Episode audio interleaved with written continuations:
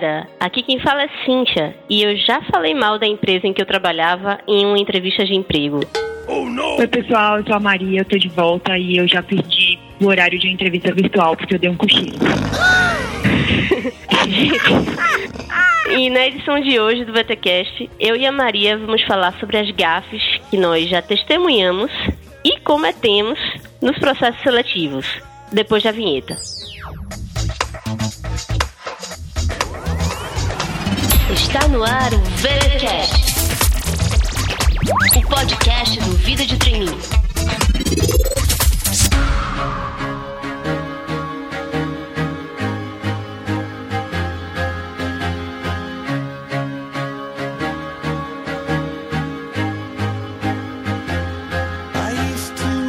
Então, Maria, acho que nós não somos assim as maiores experts no assunto, mas como tanto eu quanto você já tivemos chance de sermos recrutadoras dentro das empresas e também de sermos candidatas um tanto quanto atrapalhadas nos processos seletivos, acho que a gente está com uma boa experiência para comentar aqui com os nossos ouvintes.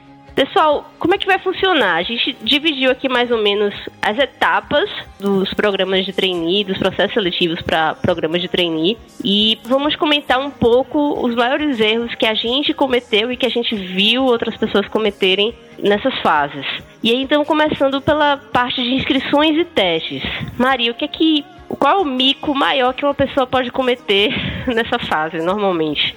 Então, para mim, a pior gafe assim, que você pode cometer, o pior deslize, e atire a primeira pedra, quem nunca fez isso, é você dar uma ajeitadinha no seu currículo. Tipo, na parte lá que você vai escolher o seu inglês. O inglês de ninguém é intermediário, eu fico impressionada. Todo mundo é fluente, todo mundo é profissional, todo mundo é nativo. E aí o pessoal esquece que às vezes a empresa vai dar uma conferida ali no seu super inglês, entendeu? Então você chega lá com seu inglês de cursinho, com seu inglês meio mais ou menos, e aí você chega às vezes na entrevista final, o cara olha assim, dá aquela revisada básica lá no seu currículo, fala: "Ah, inglês fluente, né? Legal. Vamos lá agora falar inglês". E aí uma parte da sua entrevista vai ser só inglês, cara a cara com o seu entrevistador. Oh, não. E de surpresa, né? Assim, sem ninguém esperar, né? Exatamente. E aí, às vezes, o entrevistador vai lá buscar o seu inglês super profissa e, na verdade, você deu uma ajeitadinha, né? Eu acho isso muito ruim e dá uma. Como que eu posso falar? Você meio que sai de órbita na hora, porque você vem todo concentradinho, daí de repente o entrevistador vira e agora só em inglês.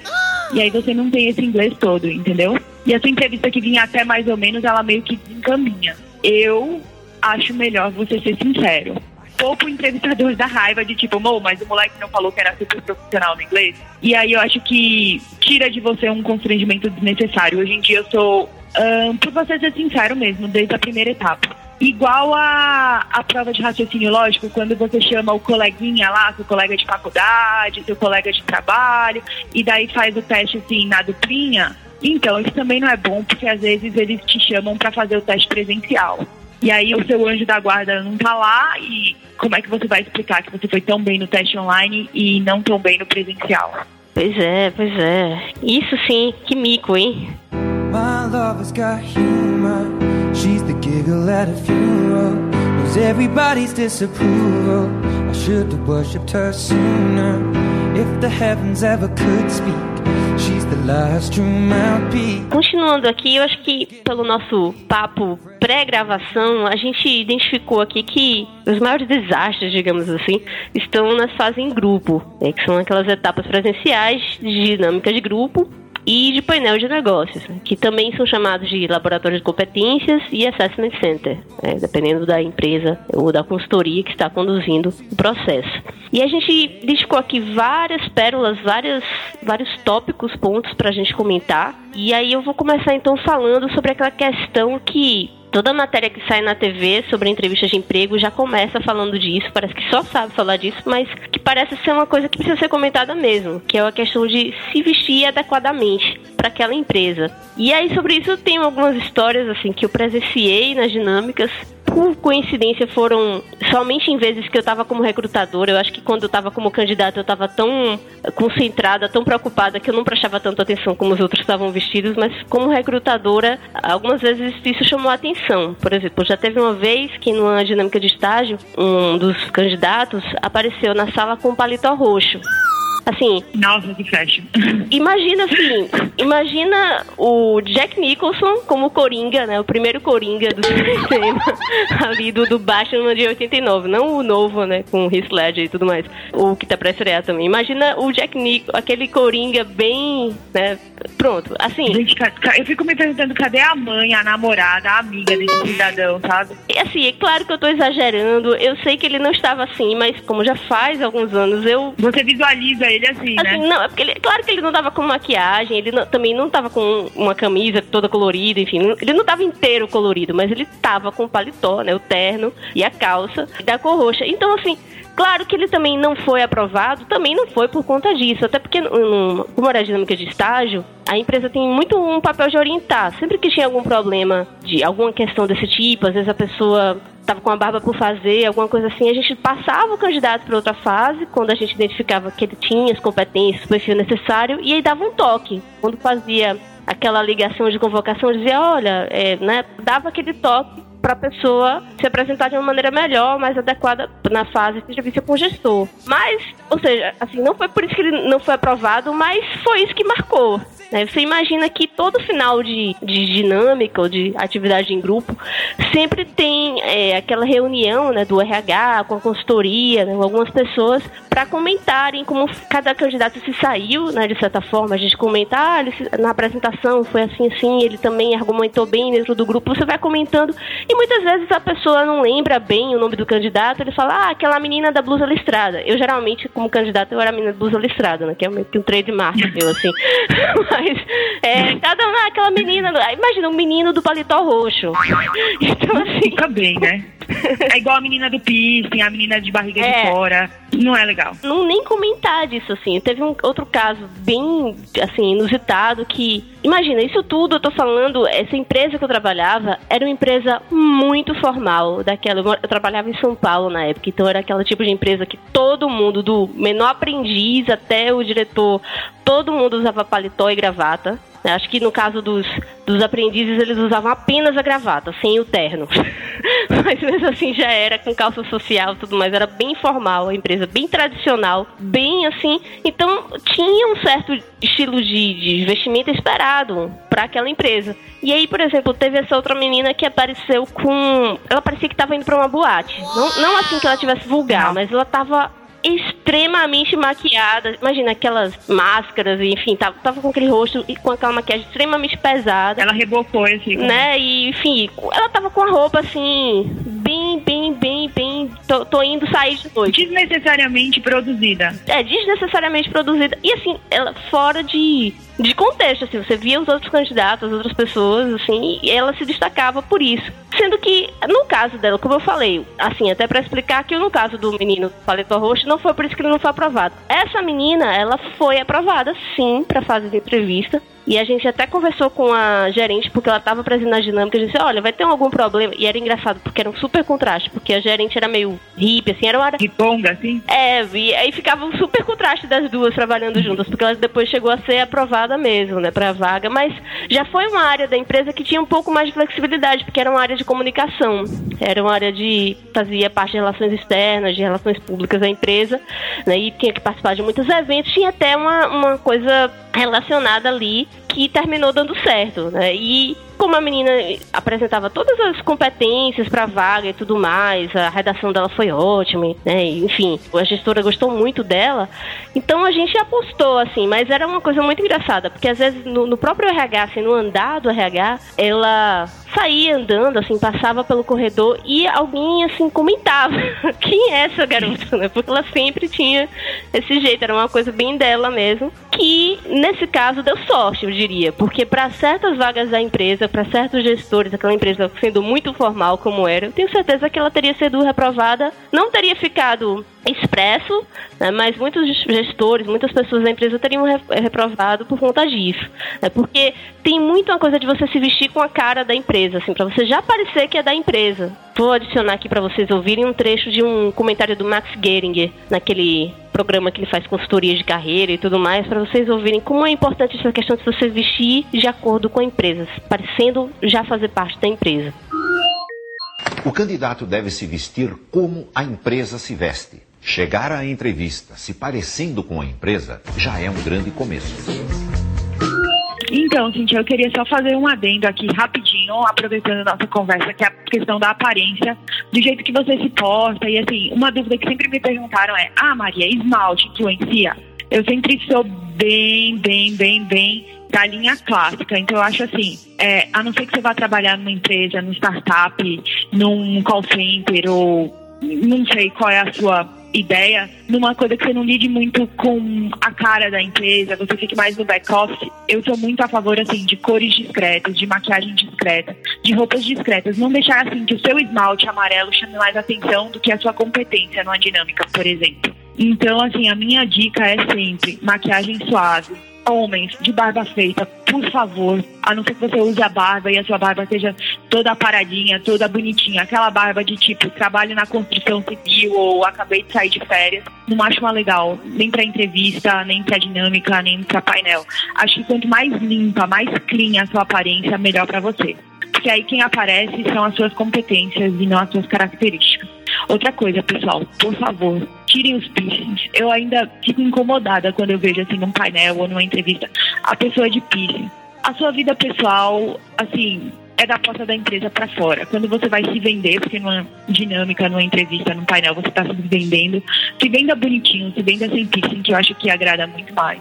Esse, esse ponto, assim, eu sei que muita gente até se incomoda, acha controverso, é complicado mesmo, assim. Muita gente acha, mas, poxa, se eu não posso usar o piercing na entrevista, quer dizer que provavelmente eu não vou poder usar dentro da empresa também. O raciocínio tá mais ou menos correto, assim. Eu acho que se isso realmente é importante para você, para sua identidade, que não tem nada demais, é como a Maria falou, você tem que buscar empresas que são mais abertas para isso, buscar startups, agências de publicidade, agências de comunicação, design, né, empresas mais moderninhas, assim, entre as, mas mais voltadas para tecnologia, né, que também costumam ser mais abertas, né, tem uma questão mais de mente aberta, criatividade, inovação. Essas empresas geralmente são bem mais abertas a tatuagens, piercings, o que for. Agora, se você está indo para, sei lá, você vai trabalhar numa agência banco. como gerente de um banco, poxa, assim, infelizmente, assim, talvez daqui a alguns anos isso seja bem mais aceito, amplamente aceito, mas hoje, até justamente quem vai lidar com clientes, quem vai lidar muito com fornecedor, quem vai ser muito, como a Maria falou, a cara da empresa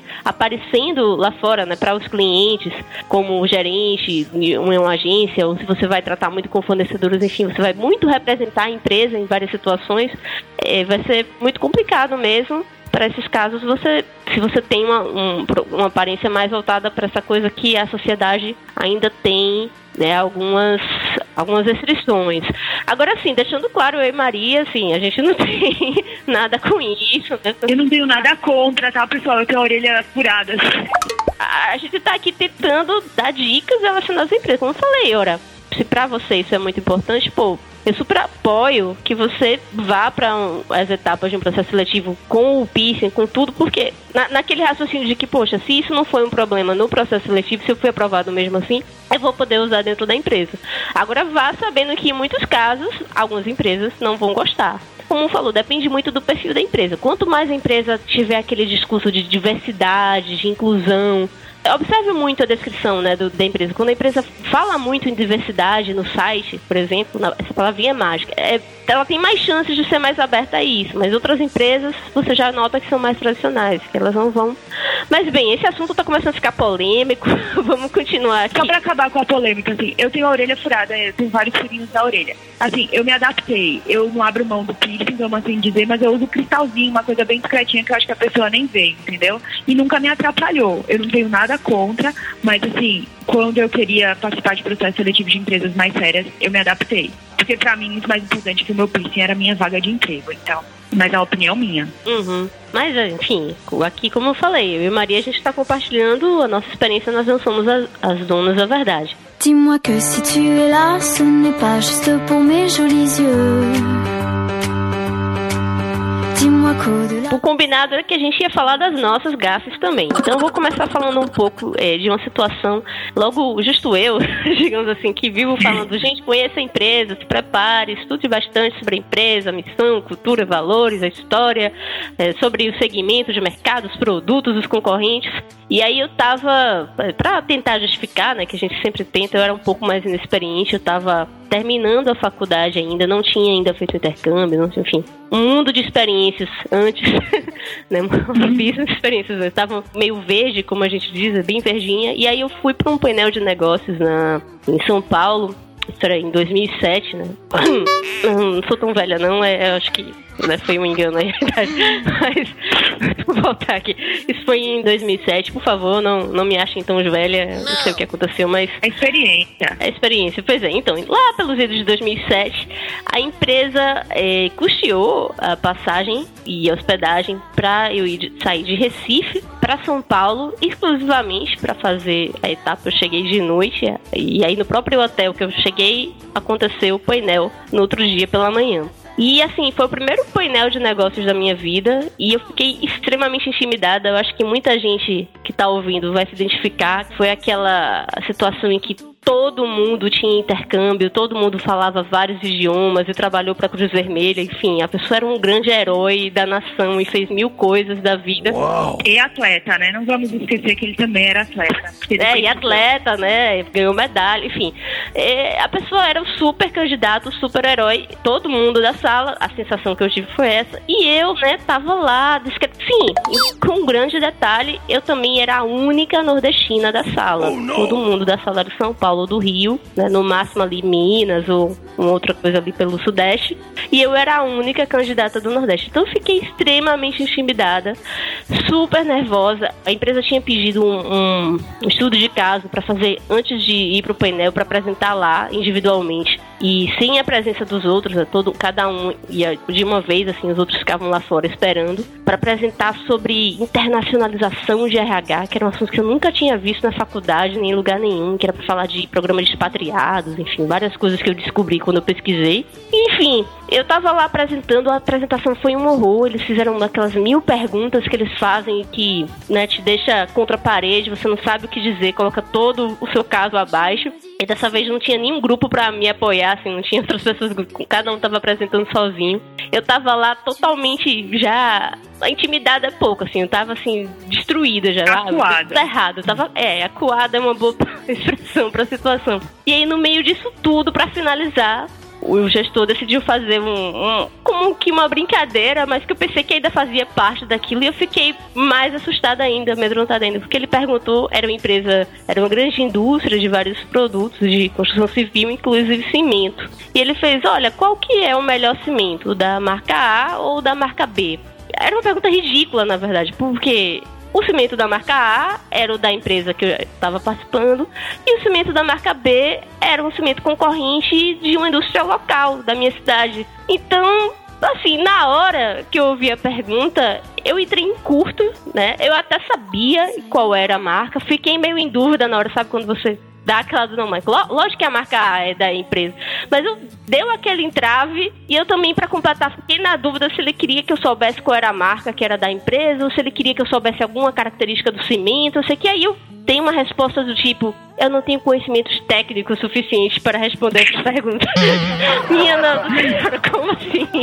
O cara tava querendo saber se eu conhecia o produto da empresa. Assim, uma pergunta tão simples, né? Foi feita para quebrar o, né, aquela situação, aquela tensão, né? Ah, claro que é o cimento A, né? Porque o cimento A é o cimento que vocês fabricam e tudo mais, e com muita qualidade. Era pra eu ter feito toda, mas olha, eu não tinha ainda esse jogo de cintura, né? Que talvez até hoje eu não tenha muito bem, eu nunca soube lidar com improviso. E, bem, naquela situação ficou claro para mim que realmente eu não podia jamais participar de um processo seletivo para uma empresa sem conhecer o mínimo necessário sobre aquela empresa. Eu até tinha pesquisado, sabia por alto qual era a marca do cimento, mas eu ainda não, tá, não tinha uma segurança quanto a isso. Enfim, isso foi o, a gota d'água, né? A partir daquele momento acabou o painel pra mim. Aconteceu, sei lá, algumas etapas com um grupo, alguma coisa depois, mas assim, pra mim é tudo uma grande névoa. Eu não me lembro o que aconteceu depois, eu só sei que eu voltei pra casa e eu não passei. Mas ficou a lição, né? E é super importante isso, você ir aprendendo com esses erros, né? Ah, já por falar em conhecer a empresa, eu queria só fazer um, mais uma adendo aqui. É que o pessoal às vezes vai fazer dinâmica, painel, enfim, entrevista final às vezes, de empresa multinacional e não sabe nem pronunciar o nome. Isso assim incomoda o gestor que vai te entrevistar, pô, como é que essa pessoa tá aqui querendo trabalhar pra gente, ela não sabe nem dizer o nome do lugar onde ela vai trabalhar.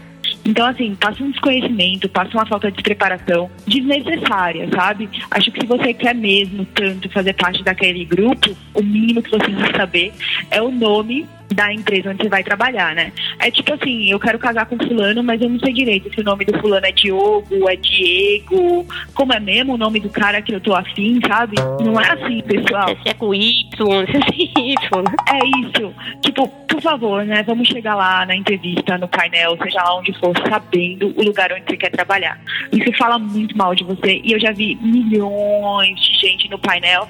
Ah, eu tô aqui para trabalhar na empresa Y, quer dizer X. É, como é que diz mesmo o nome dessa empresa? Poxa, gente, estudava em casa, né? É. Procurava no YouTube. É, pois é, o que eu ia dizer, colocar como dica. É super compreensível que você, por mais que fale vários idiomas, não conheça aquela empresa e portanto não saiba como que pronuncia o nome. Né, Muitos nomes são até inventados, você não é obrigado a saber como é que pronuncia. Principalmente que no caso do mundo, dos programas de trainee, você descobre empresas que você nem sabia que existia quando você começa a ver o que está com inscrições abertas e tudo mais. Então essa dica da Maria é super importante. Dá uma pesquisada na empresa lá no YouTube, você provavelmente vai encontrar algum vídeo, até mesmo institucional da empresa, falando alguma coisa sobre a empresa e você vai ouvir várias vezes aquele locutor do comercial ou da matéria, do jornal, enfim, do que for que está falando da empresa, você vai ouvir várias vezes a pessoa pronunciando o nome da empresa. E aí você vai ter uma noção de como que pronuncia. Isso já ajuda você a não pagar esse mico. Isso. Outra coisa, pessoal, que eu lembrei agora. Atenção ao português, pelo amor de Deus. Porque eu já. Isso daí foi falha minha também, mas eu já briguei com uma pessoa que ela tava fazendo dinâmica no meu grupo e ela não sabia falar perda. Ela só falava a perca, a perca, a perca. E aí eu, no meio da dinâmica lá, eu falei, só um minutinho, pessoal, é porque perca tá muito feio, eu não quero isso no meu grupo, não, é perda mesmo, tá? Aí, foi péssimo pro cara e foi péssimo pra mim. Sutileza ímpar, né? E o mais incrível é que eu passei, tá, gente? Sabe lá Deus porque Nossa.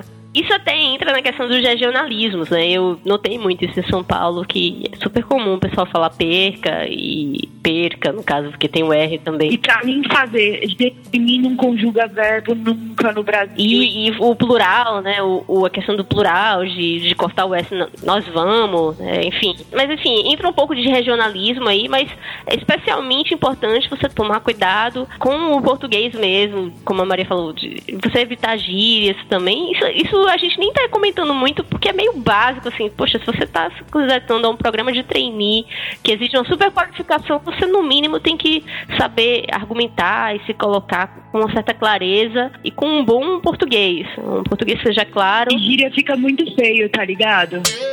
Fica muito Tipo feio. assim, né, Maria? Não, não rola. Tipo meu, tipo que meu, não rola. É assim, claro que você também não pode se prender né, ao ponto de você travar, porque você, ai meu Deus, eu não posso falar meu, eu não posso falar Laoshi, não sei, você não pode falar alguma coisa. Mas você tem que ir treinando aos poucos. Isso é uma coisa que você no próprio ambiente de trabalho, ou na faculdade, quando apresenta trabalhos lá na frente, né? Enfim, as faculdades que colocam pra você fazer apresentação em grupo tudo mais. Tudo isso são oportunidades de você ir treinando, né? Uma forma de se expor, de expor suas ideias e um pouco sobre você também, de uma forma que seja clara para todo mundo, que também não gere esse desconforto, né? Algumas vezes certas expressões, assim, o, o tipo de erro é tão, né? Quando você fala menos, né? Ah, Menas, é, menos. Enfim, alguns erros, assim, são mais gritantes, digamos assim.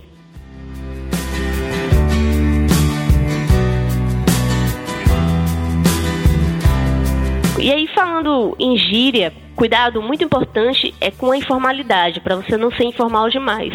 É, tá certo que em várias situações de fases, tanto individuais quanto em grupos, o RH, a empresa, ela vai fazer o máximo para você se sentir à vontade, para você é, relaxar, não ficar tanto com aquele nervosismo. Algumas fazem quebra-gelo, outras têm feito até jogos de tabuleiro simulando o War e outros jogos para que o pessoal fique bem mais relaxado, bem mais à vontade, não fique com aquela tensão, aquele nervosismo de uma etapa avaliatória e tudo mais. Mas assim, toma cuidado para não se sentir íntimo demais do pessoal, como se fossem teus amigos de longa data, né? Eu sei que a Maria tem uma história com isso. Então, pessoal, eu sempre falo assim, vamos relaxar, mas vamos relaxar até a página 2, tá? Lembrando que assim, você não precisa ficar a pessoa mais tensa do recinto, mas ali é um ambiente de competição e você tá ali para dar o seu melhor assim, eu fui trainee de uma grande empresa, né, de construção, e eu nunca mais esqueço. Eu tava curtindo tanto o meu processo que meio que eu tenho um filme na minha cabeça. E daí chegou na, na hora do painel, né? E aí tinham duas pessoas da Bahia e elas estavam lá em, São Paulo com a gente e tal, fazendo o painel. E esses, esses dois meninos, eles tinham estudado a faculdade de administração todas juntas, tinham feito intercâmbio para Espanha juntos.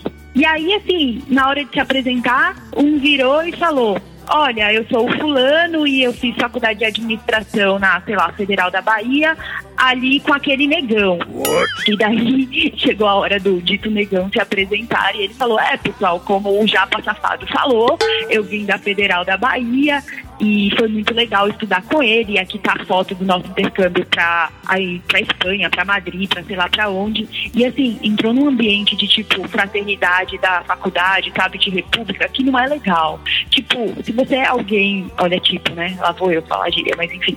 É, se você tá tentando um cargo, se você quer ser trainee de uma empresa, é, já passafado, negão, brother, assim, evita, sabe? Me chocou na hora.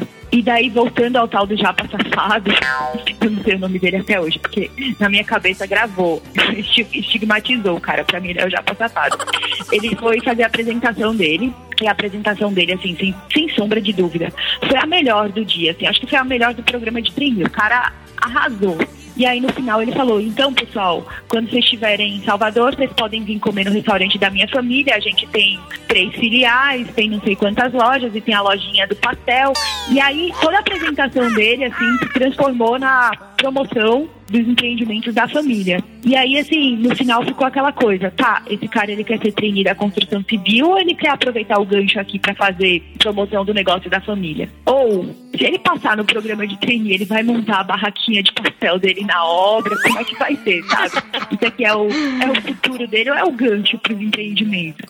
Ficou muito feio, gente, muito feio. E, óbvio, nem o negão, nem o japa safado passaram, porque, sério, né? Não precisa tanta informalidade assim. Inclusive, assim, eu passei nesse programa de trainee, eu tava conversando com as recrutadoras e elas falaram que o menino, o japonês aí, ele tinha ido super bem, mas a empresa não confiava em alguém que se candidatava para um cargo de trainee e já vinha fazendo propaganda dos negócios dele. Então, assim, para a própria empresa aquilo ficou dúbio, se ele queria a vaga ou se ele queria, tipo, abrir o tal da papelaria numa obra, entendeu? Então ele foi, foi cortado, assim, cruzando a, a reta de chegada. Desnecessário, sabe? Eu acho que faltou bom senso. Pois é, e assim, é claro que essa situação foi extremamente sem noção.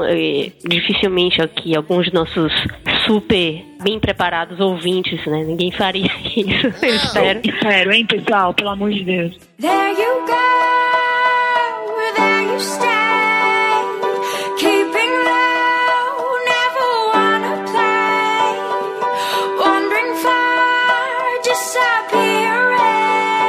super comum, às vezes, você deixar passar um comentário que pode ser super mal visto. Né? Por exemplo, imagina assim, que nos processos de trainee, as empresas estão fazendo de tudo para conseguir aquele candidato mais adequado para a vaga, mais adequado ao perfil da empresa, ao perfil da vaga, ao perfil da área, e que elas também, ao mesmo tempo, estão lutando para manter essa pessoa lá dentro, porque elas têm cada vez um problema maior com a pessoa que nem conclui o programa de trainee. Depois de todo aquele investimento, toda aquela grana que a empresa postou, a pessoa desiste no meio do caminho. E aí são vários motivos. E aí entre eles tem aquela pessoa, ah, eu não quero ficar longe do meu namorado, essa é clássica, porque uma coisa. E da minha avó, eu já vi. Eu da minha avó. Eu não quero ficar, eu não quero ficar longe da minha avó, eu já vi. Você nota até às vezes que a empresa parece insistir nessa tecla, mas é porque um dos maiores motivos é esse. Ora, programas de trainee, todos eles colocam que você precisa ter disponibilidade para viagens e mudança. E eles não estão brincando com isso. Você vai viajar bastante, vai mudar de cidade, provavelmente. Muitos colocam você até para ir para lugares remotos, né, com, com estrada sem ser asfaltada, longe do aeroporto, tudo mais enfim. E aí a pessoa depois é que percebe que vai ficar longe do namorado ou da namorada, que vai ficar longe da balada, porque ela tá numa cidade que nem cinema tem, nem McDonald's, quanto mais. Não, não tem restaurante japonês, tá, pessoal? Não é, tem. não tem rodízio sushi, enfim, a pessoa começa a perceber, assim, a cair a ficha depois, né? E aí tem também aquela Sim. pessoa que fez o programa de trainee só pra aprender um pouco mais sobre o mundo dos negócios, pra poder abrir o seu próprio negócio, né? Aquela, aquele cara empreendedor que foi, não, só pra aprender um pouquinho aqui pra depois, né, aplicar no meu próprio negócio. Enfim, tem todo tipo. Então, às vezes, um- uma dica dessa que o cara dá, você, a empresa já olha, mas então o maior interesse dele é no próprio negócio dele. E assim vai. E esse negócio de desinteresse é impressionante, assim. Eu tive um caso que aconteceu comigo, assim, não, não comigo exatamente, mas com um grupo do que eu fazia parte, num painel de, de uma editora, que o candidato ele causou na no estudo de caso. Sabe aquele aquela pessoa que não deixa ninguém no grupo trabalhar, assim, quer impor as ideias dela. Enfim, ele tava lá. O chato, ele era chato, chato. ele era o chato do grupo e tal. O grupo não desenvolveu bem, a gente não conseguiu nem concluir todos os tópicos lá do- da proposta. Mas aí, como era na fase de painel, já cada grupo apresentou sozinho dentro da sala. Então, os outros grupos esperavam lá de fora e o grupo da vez apresentava lá para os gestores e para o RH. E aí a gente estava esperando lá fora e eis que esse rapaz, o chato, né? Vamos colocar como eu também não lembro o nome, a gente nunca lembra o nome dessas pessoas. Não, a gente dá apelidos, assim, a pessoa fica marcada. Pois é, mas eis que ele atendeu uma ligação e ele disse, gente, eu passei, fui chamado agora para uma entrevista numa outra empresa aqui, aqui perto, eu tô indo lá fazer entrevista, me cubram aí, enfim, digam que eu tive uma emergência. Hã? Aí assim, quando a Oi? gente. Quando, oi?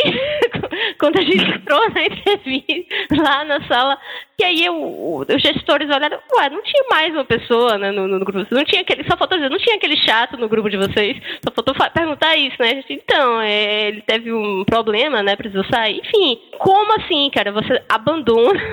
É desrespeitoso, sabe? É tipo, não tem respeito pelo seu grupo, não tem respeito pelo entrevistador, não tem respeito pela empresa.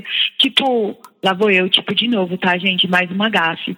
Enfim. Você não tem respeito por nada, assim, você é o cara que tá procurando o melhor, assim, de uma forma até que egoísta, sabe? Esse cara, pra mim, ele me provou que nem em grupo ele consegue trabalhar. Pois é, até pra aproveitar esse gancho que a Maria ficou agora preocupada quando ela fala tipo, mas é só pra ficar claro que cada pessoa, ela pode ter algumas expressões que ela fala com mais frequência, um né, que acontece, ah, né, ou então regionalismos, enfim, vários tipos de cacoeiras, expressões, mas tem que ser de uma forma que isso não se destaque, não sobressaia mais do que a mensagem que você está querendo passar. Então, quando passa do limite, digamos assim, passa de, de uma certa quantidade, enfim, fica de uma forma que as pessoas só conseguem prestar atenção nisso. O problema é que aquele seu vício de linguagem, ele viria a sua marca registrada, ou que a sua interjeição, ela fale mais alto do que o que você quer vender, do que o que você quer passar, entendeu? É, não deixar o seu defeito se sobressair, se a gente pode chamar de defeito, mas não deixar que aquilo tome mais atenção do que a mensagem que você quer passar. Outra coisa que, antes que eu esqueça, já como entrevistadora, tá, gente? Eu tava fazendo a entrevista final de um cara, ele ia fazer ação de marketing, enfim. E daí ele virou pra mim no meio da entrevista e falou: Maria, eu posso comer? Aí eu falei, desculpa, eu não tô entendendo. Ele, não, é porque é meio-dia, né? E eu malho e eu sou modelo também.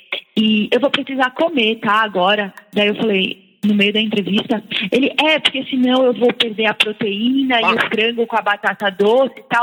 Gente, eu achei aquilo tão surreal. Eu, eu paguei pra ver, né? Eu falei, então tá, né? Fica à vontade, abre aí seu almoço. E ele me tira do potinho frango, batata doce, um cheiro, gente, que aquilo foi me dando náusea. E eu não sabia mais se ele estava prestando atenção em mim ou na proteína e no carboidrato que ele tinha que comer. E foi assim, desastroso. Óbvio que eu tive o maior prazer de cortar esse cidadão, o marombeiro, da vaga. Mas assim, gente, se ele esperasse meia hora, 15 minutos, ele não ia catabolizar, não ia acontecer nada com os super músculos dele provavelmente ele ficaria com a vaga, entendeu? Eu acho que foi uma das situações mais surreais, assim, que eu já participei. E como é que a pessoa não, não espera meia hora, entendeu? Pois é, é claro que existem situações situações. Vai que a pessoa, sei lá, é hipoglicêmico, enfim, tem algum problema de saúde, algum outro problema que a pessoa precisa. Isso. Sei lá, comer uma barra de cereal, alguma coisa do tempo. É bom sempre nessas situações você avisar antes. Ou você dizer, olha, é, esse horário eu realmente preciso me alimentar, porque que tal a gente marcar um pouco antes ou um pouco depois? Ou então, como às vezes atrasa a entrevista, né? O recrutador chama depois, olha, eu. Né, a pessoa explica a situação. É assim, é, é sempre bom ter esse alinhamento antes. Assim, para não causar o choque, digamos assim. É, eu sempre falo assim, o que é combinado não sai caro, sabe? Se ele tivesse me falado assim, olha, meio-dia eu preciso parar porque de fato eu preciso comer, eu não ia nem questionar, mas ele foi se entregando assim, e por um motivo que pra mim ele não era razoável, entendeu? De repente destacou que a carreira de modelo era mais importante, ou sei lá. Pra mim, eu acho que ele queria, ele não queria participar do marketing, não. Pra mim, ele queria ser modelo, ou marombeiro, ou professor de educação física, ou sei lá o quê. Ele não queria a vaga que eu tinha pra ofertar, entendeu? Então, assim, se queimou comigo para todo sempre.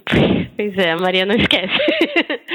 não, inclusive, é, outro dia eu tava correndo na praia e me passa o marombeiro, daí ele acenou, eu falei, nossa, quem é? Aí na hora caiu a ficha, eu, ah, é o frango com batata doce, tô lembrada desse cara. Não, não, minha gente, esse filme pequeno. Péssimo, entendeu?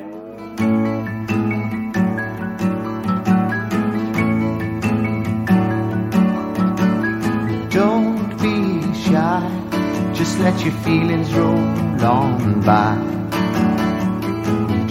Já que você entrou, Maria, no assunto de, de entrevista, já, já, que começamos a entrar na entrevista, acho que a gente já falou de bastante situações em fase em grupo. Vamos para as fases, então. A fase mais temida, talvez. Vamos para a fase individual, que normalmente costuma ser individual. No máximo, é, você pode ter dois ou três ou quatro entrevistadores, mas é mais incomum você ter vários candidatos ao mesmo tempo. Pelo menos alguma fase, nem que seja a seguinte, vai ser só você e o entrevistador. É, o cara a cara?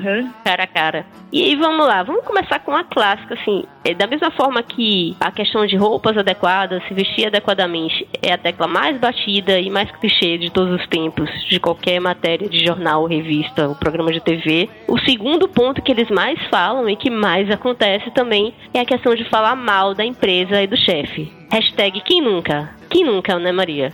Quem nunca? Eu acho que eu tenho MBA em falar mal da empresa anterior. Lógico que isso era no início, entendeu? Você vai pegando prática e você vai aprendendo a se conter. Deixa eu começar falando da minha. Eu estava numa empresa de bebida e a situação estava muito instável. Isso era 2008 e estavam acontecendo milhões de cortes na empresa.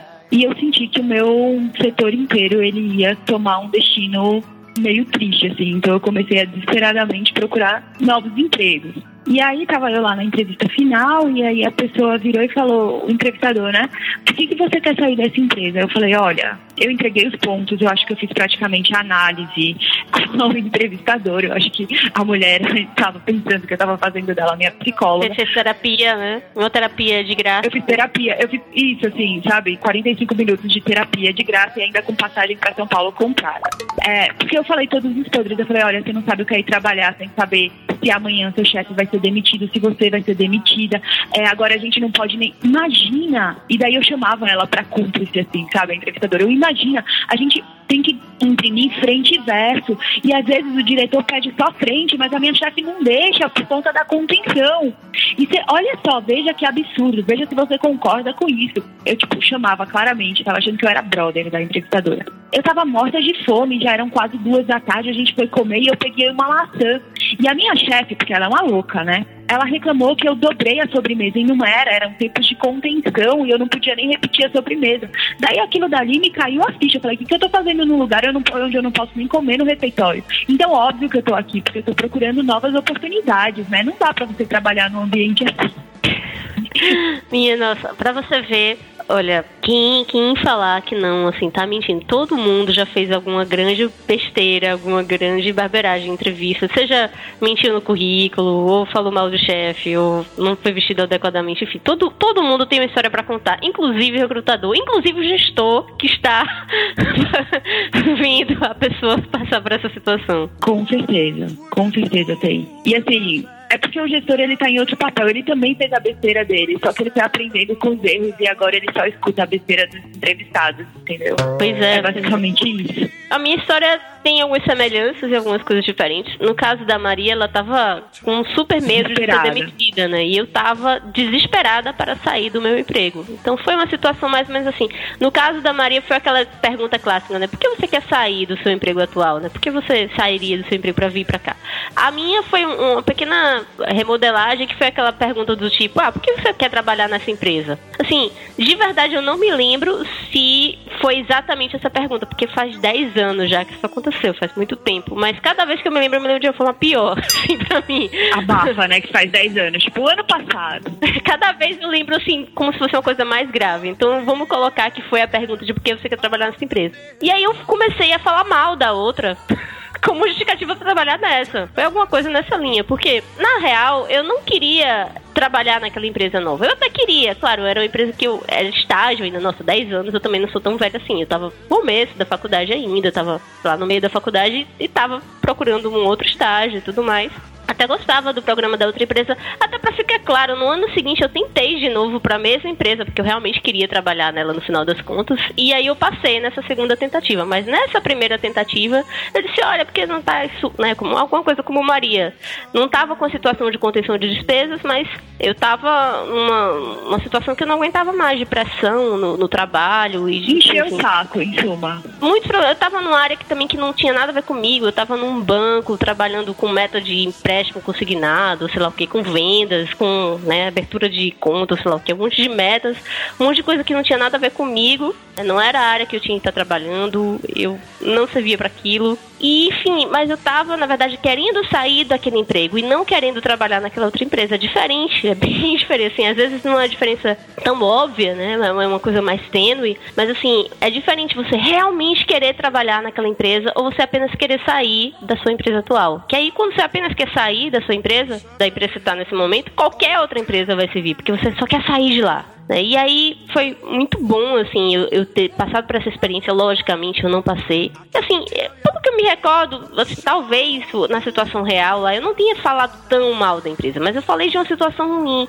E assim, por mais que às vezes seja bem honesto, se, sei lá, a empresa tá atrasando salário há dois, três meses, é horrível. Claro que você precisa mudar de empresa, a empresa não tá pagando seu salário. Existem várias situações que são bem gritantes mesmo, de que você tem razão. Não é que quando se discute isso de não falar mal da empresa, ou mal do chefe, não é porque você não tem razão. Às vezes tá, o chefe, sei lá, faz assédio moral, ou sei lá, alguma situação que todos os funcionários são descontentes e tudo mais. Tem vários tipos de situações. Mas a grande questão é que isso é como se fosse um problema pessoal seu com a empresa. Assim, não é para você estar tá falando para todo mundo desse seu problema com a empresa, assim, porque a visão da empresa, olha, se ela tá falando mal da empresa A, Dessa ela vai falar mal de mim. falar mal da gente também, porque toda empresa tem seus problemas, tem suas dificuldades, tem seus momentos. Tem o seu chefe chato, tem o chefe do mal. Se ela já tá falando aqui pra mim, assim, por que, que ela tá falando da outra empresa? Eu não quero saber da empresa, eu quero saber daqui, eu quero saber por que, ela quer trabalhar aqui. Eu não, a outra empresa não interessa para mim, assim, interessa saber qual foi a experiência, o aprendizado, mas assim, eu quero saber como é que ela vai agir aqui. E assim, você começar falando já mal do outro, isso já é um, um grande lado negativo para você. É mas assim, e aí foi o que foi legal foi isso, foi que, na verdade, eh, eu mudei um pouco a postura, foi um ano, como eu falei, né, entre uma entrevista e outra. E aí nesse um ano eu comecei a sair um pouco da zona de conforto onde eu estava. Como eu falei, não era a área que eu devia trabalhar, mas eu comecei a me esforçar um pouco mais, fazer uns treinamentos que, que o banco oferecia online. Comecei a né, tentar ter um pouco mais de resiliência, enfim. Também teve, teve algumas mudanças internas que mudou um pouco a, a gestão lá do banco e aí eu passei a ficar numa área que não tinha tanta pressão por meta de venda, era um outro tipo de meta de atendimento e de caixa eletrônica, enfim, eram outras questões. E aí foi suavizando, eu fiquei num momento que eu fiquei muito tranquila de estar lá, eu estava aprendendo também na fase que eu estava lá, foi uma fase inclusive que eu aprendi muito sobre RH. E aí quando foi um ano depois, que, né, passei pela entrevista, eu tava muito tranquila, assim. É lógico que eu queria trabalhar naquela nova empresa, porque eu tava tentando de novo, assim. Aquela empresa realmente me interessava. Mas, por mim, tudo bem, assim. Se eu não passasse, eu continuaria mais um tempo ainda no banco, porque eu já tava num momento que eu tinha encontrado paz comigo mesmo, né? Então, foi uma outra postura que eu assumi na entrevista. Eu não tava desesperadamente querendo sair do banco mais. Eu podia continuar até o final do estágio sem nenhum problema. Por dois anos lá, o período que era na época, não sei. Mas é só essa pequena mudança, assim, assim, já foi uma outra coisa aí, tanto que eu passei na, na entrevista do ano seguinte. É porque, assim, eu sempre falo, quando você fala mal da empresa, pra pessoa que tá ouvindo, não fica feio pra empresa, entendeu? Fica feio pra você. É um serviço que você faz pra você. Então, assim, conselho básico, nunca, nunca, por pior que seja, engula, pague uma terapia, liga pra mim, deixa recado no site, no Vida de Trainee, faz, qualquer coisa. Mas não fala mal de onde você tá vindo, porque só vai ficar feio pra você. É esse, assim, o grande conselho que eu tenho pra dar.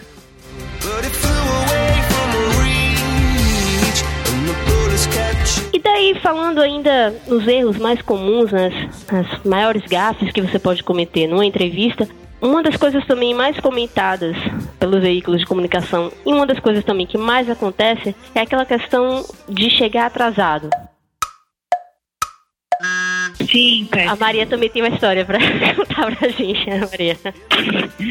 Então, eu já, assim, eu já dei um cano no entrevistador porque eu tinha uma entrevista virtual marcada. O meu mico, assim, eu não honrei o compromisso. Eu tinha sido aprovada num processo de, de trainee que eu tava bem feliz, assim. Mas eu tinha esse que também era interessante, tipo, era uma caça na manga. Era, era uma empresa legal, assim, multinacional e podia ser muito bom pra mim. Só que eu tava tão empolgada que eu tinha sido aprovada nesse outro e eu tava com uma tarde de folga e eu tava fazendo muita viagem, muito painel, muita entrevista. E eu falei, nossa, que coisa boa, né? Tô aprovada nessa empresa, muito boa tal. Vou dormir. E daí eu esqueci, eu esqueci de checar e-mail, deixei meu celular no carro, tipo, fui pra casa, tirei um cochilo a tarde inteira e relaxei horrores, tive uma tarde de princesa. E quando eu acordo, que eu fui sair, assim, tipo, encontrar uns amigos, sei lá. E daí que eu olho no meu celular várias mensagens. Maria, que é da empresa tal, estamos tentando contato com você para fazer a entrevista virtual, cadê você? E eu falei, minha nossa senhora, o que, que eu vou contar pra empresa? Eu sei que eu fiquei tão envergonhada que eu deixei pra lá, né? Já tinha a minha, fiquei super triste com a oportunidade assim que eu perdi de graça. E aí no meu e-mail tinham vários contatos entrevistadores, vários, vários, vários, e eu não dei nem as caras, né? Porque, enfim, tirei um cochilo.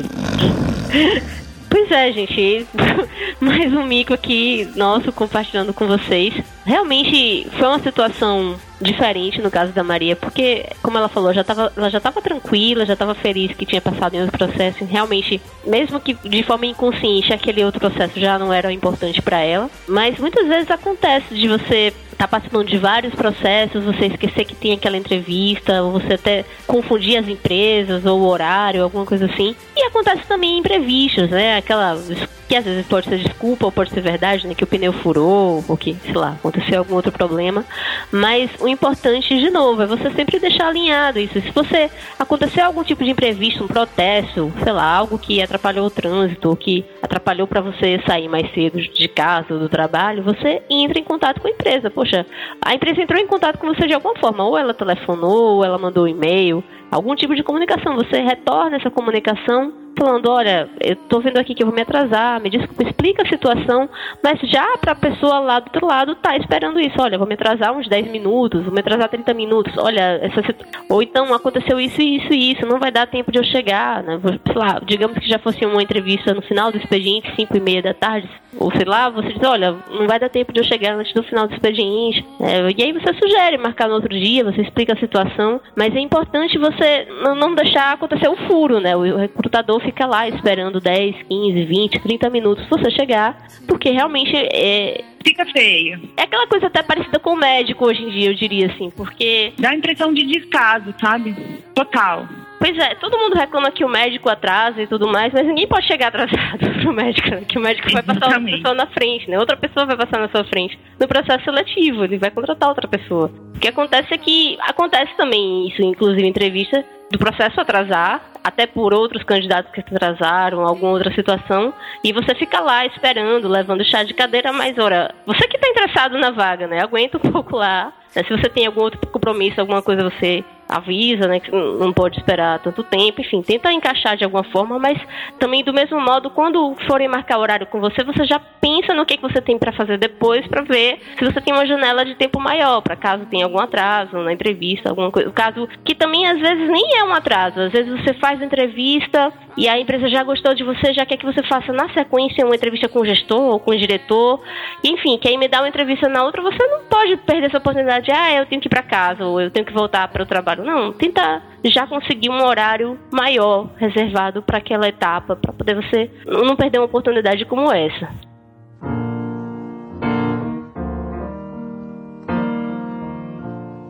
Uma questão muito importante é de você não deixar o nervosismo dominar você. Essa situação que eu e a Maria comentamos, que as duas já cometemos, né, de, de falar mal da empresa, falar mal do chefe numa entrevista, você nota bem que a Maria comentou que ela fez a recrutadora de terapeuta, né? fez uma terapia lá. Fiz, eu aluguei a mulher, fiz uma terapia, eu saí de lá mais leve, gente. Desabafou, falou de todos os problemas. Eu também estava numa situação de muita pressão, não estava aguentando e tudo mais. E falei um pouco lá também. Não foi assim, né? De uma forma tão enfática, digamos, contra a de Maria, falei de uma forma mais de uma forma mais leve, digamos assim, mas as duas, você observa pelo contexto que as duas explicaram, um, a Maria estava né, com esse medo de com muitos cortes na empresa, eu estava com muita pressão. Nós duas estávamos com um completo desequilíbrio emocional. Completamente. E que era algo, inclusive, que era maior do que o nervosismo da própria entrevista. A gente estava com desequilíbrio profissional mesmo. E aí, assim, e o recrutador capta isso, assim, ele sabe o que é nervosismo seu e quando você tá numa situação que não, você não tá bem, assim. É, não é que ele dê uma de psicólogo, embora muitas vezes ele seja psicólogo, mas assim, eu falo, é muito comum, gente, é mais comum do que você imagina a pessoa começar a desabafar e a falar dos seus problemas e a falar da vida. Muitas vezes a pessoa fala que tá precisando muito daquele emprego ou que, enfim, começa a falar de dívidas ou de situação, enfim. É claro que todo mundo tem os seus problemas, todo mundo tem muitos problemas. E muitas vezes você realmente está precisando daquele emprego, você realmente está fundado em dívidas, ou, sei lá, está com problema de saúde na família, está com algum problema sério. Mas o fato é que você precisa ter o um equilíbrio emocional, assim, é uma das competências, é uma das questões de postura, uma das questões comportamentais mais essenciais. Importantes, assim. É o autocontrole, eu acho. O autocontrole, assim, você tem que se. Além do autoconhecimento, né? Que é aquela coisa de você se conhecer bem, você tem que saber quais são esses problemas e tudo mais, mas saber se controlar, assim. Você imagina, a empresa já tá lhe vindo, passando por uma situação de pressão ou de problemas da empresa, e, enfim, ela já tá vendo que você não vai conseguir segurar a onda. Você, né, você vai estar tá ali, ou vai começar a chorar. Você vai espanar, você vai entrar em desespero. E que chora em entrevista, inclusive, né? Acontece também. Mas, enfim, qualquer situação que mostre esse desequilíbrio, assim, de você não conseguir manter o controle, manter a calma, é claro que um pouco de nervosismo é super normal, assim, a pessoa fica nervosa até hoje.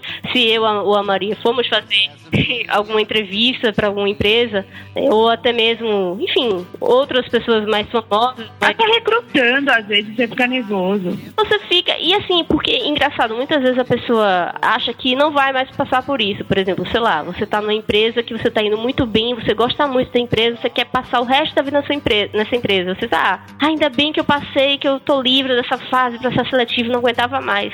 Engano seu, a empresa lá dentro tem recrutamento interno. Quando você quiser concorrer a vagas, ah, eu quero ser gerente naquela área, tudo mais, você vai passar por entrevistas de novo, com RH, com o diretor e tudo mais. Sendo que dentro da empresa. É claro que é um outro clima, você já conhece as pessoas. É claro que é normal o nervosismo, né? Como eu falei, eu, eu e a Maria, hoje, se formos fazer uma entrevista, nós vamos ficar nervosas. E isso é super comum, é normal do ser humano ficar nervoso, ter uma certa ansiedade, mas é preciso saber controlar isso também. Você não pode deixar, de novo, da mesma forma que a gente falou da gíria, ou do erro, essa coisa se destacar, sobressair mais do que você, você não pode deixar que o seu nervosismo fique como. Fale mais alto. Isso. Fale mais alto. Você tem que segurar a onda e, enfim, conseguir fazer suas ideias, ou, enfim, suas experiências falem mais alto. Tonight, I'm gonna have myself time. I feel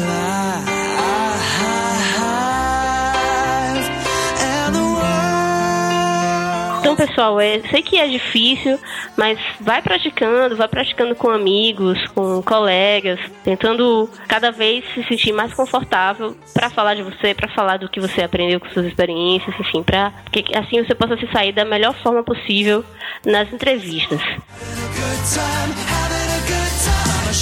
Pessoal, infelizmente nosso papo está chegando ao fim.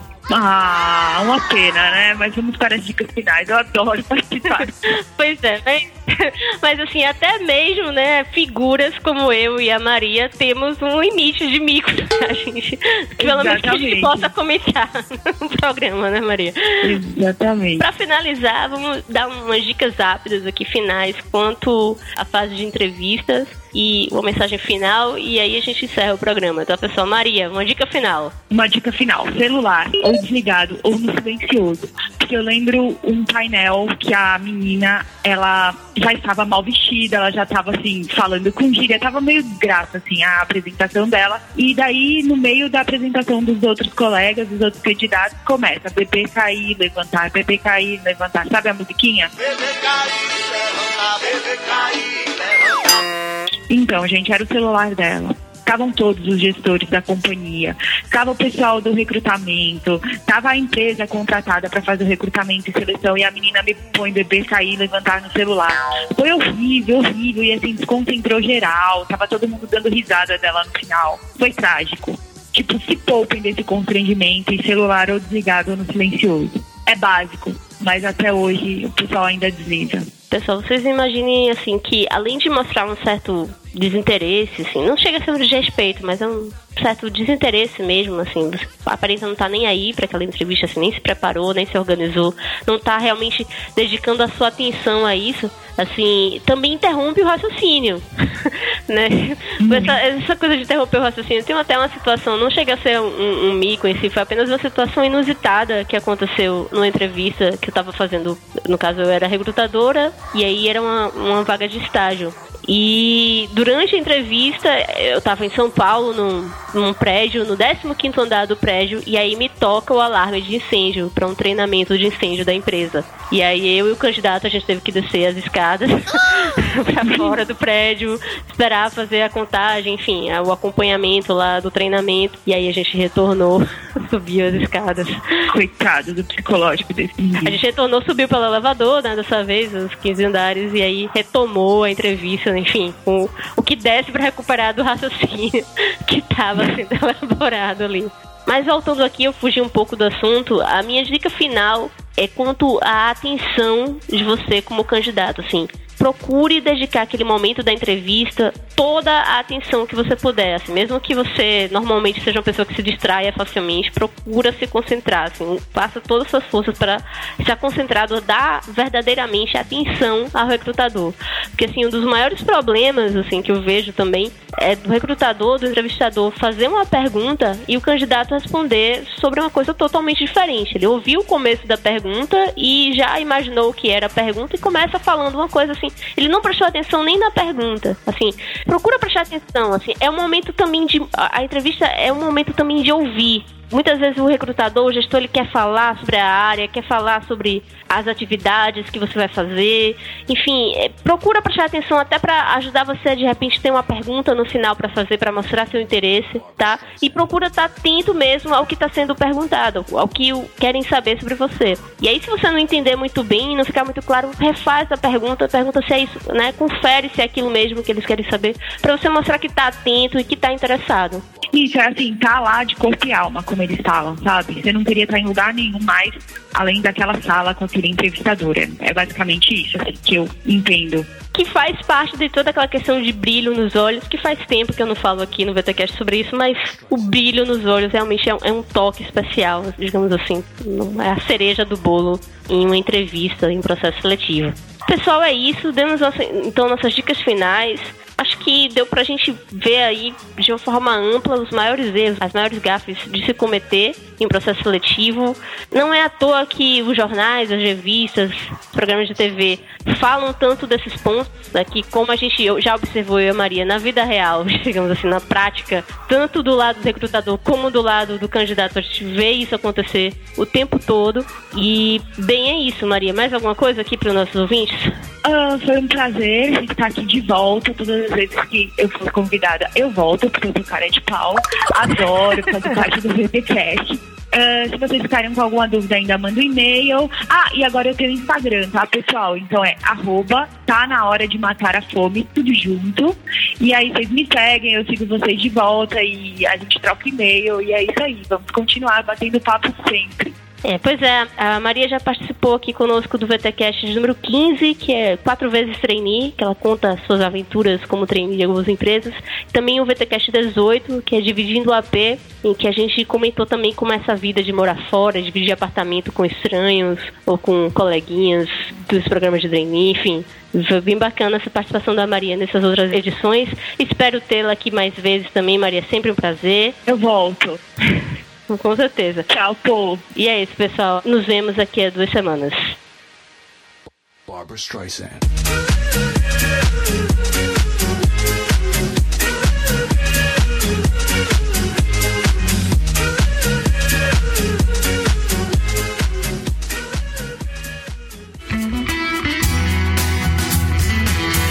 Você acabou de ouvir o VTCast.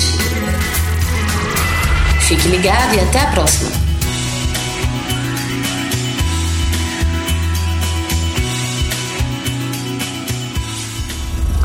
Podcast editado por Léo Marx, em São Marcos Estúdio.